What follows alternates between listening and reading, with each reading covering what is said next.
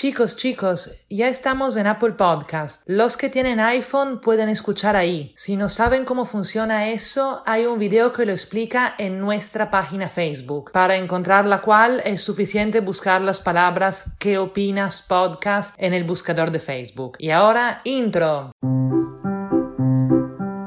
Queridísimos amigos, bienvenidos a ¿Y tú qué opinas?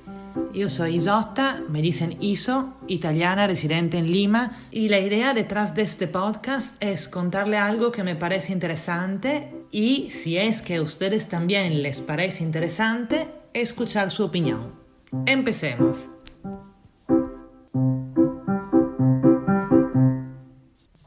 Pocas cosas me excitan como acariciar una piel de un color diferente a la mía. Creo que si tuviera que volver a un lugar casi monocolor como mi ciudad en el norte de Italia, me aburriría muchísimo y me la pasaría viajando en búsqueda de pieles distintas que acariciar. A lo mejor para romper el hielo y empezar una de esas conversaciones que llevan después a acariciarse, preguntaría algo tipo, ¿sabes por qué nuestras pieles son tan distintas?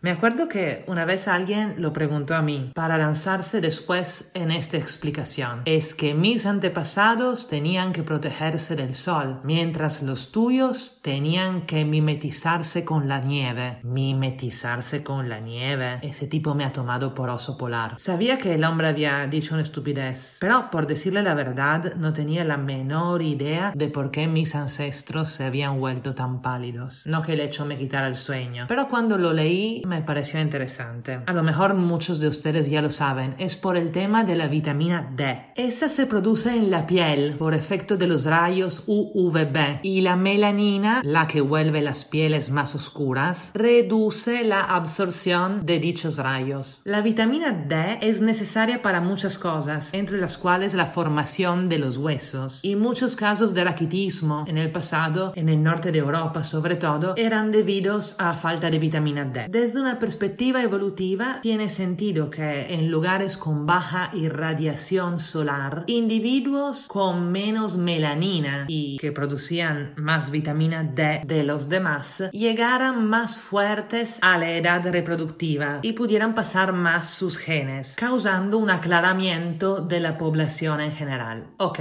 pero no le daba cáncer de piel en el verano. Probablemente sí, pero el cáncer de piel se manifiesta más tarde la vida, a una edad en la que nuestros antepasados ya se habían reproducido. O sea, no es una fuerza que afecte la evolución. Esta teoría explica también por qué los inuits y otras poblaciones árticas tienen por la mayoría pieles más oscuras que, por ejemplo, yo. Es por el pescado. Sus dietas desde siempre han incluido tanto pescado y por ende tanta vitamina D que ellos nunca tuvieron mucha necesidad de producirla por la piel. Limeños, cuando hay neblina, coman ceviche o tomen suplementos. Pero mejor comer ceviche, ¿no? Volviendo a la teoría. Otra cosa que se explica es por qué dentro del mismo grupo étnico las mujeres somos mediamente un poco más claras que los hombres. Es porque necesitamos más vitamina D para el embarazo y para la lactancia. Hasta hay quien hipotiza que es por eso que las mujeres no tenemos barba, porque necesitamos más exposición a los rayos UV. Qué alivio no tener barba. Aunque tiene que ser muy chévere reflexionar acariciándose la barba. Los que tienen pueden hacerlo mientras contestan la pregunta de hoy.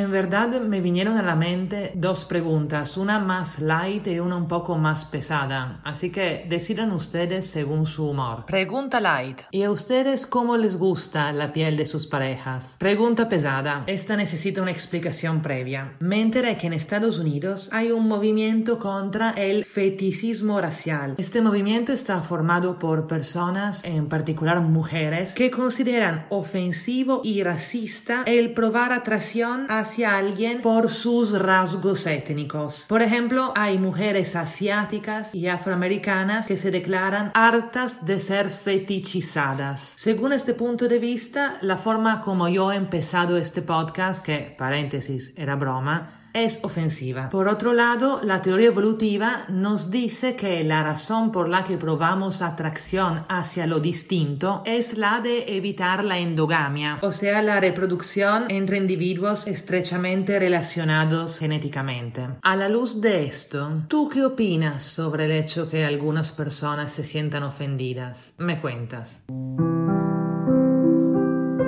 Me cuentan qué opinan a la página Facebook ¿Qué opinas podcast? o también al Instagram Tú qué opinas podcast, porque es distinto, porque me equivoqué. Y en los próximos días voy a abrir también un account de Twitter. Ah, y también pueden escribirme por LinkedIn. Besos, besos.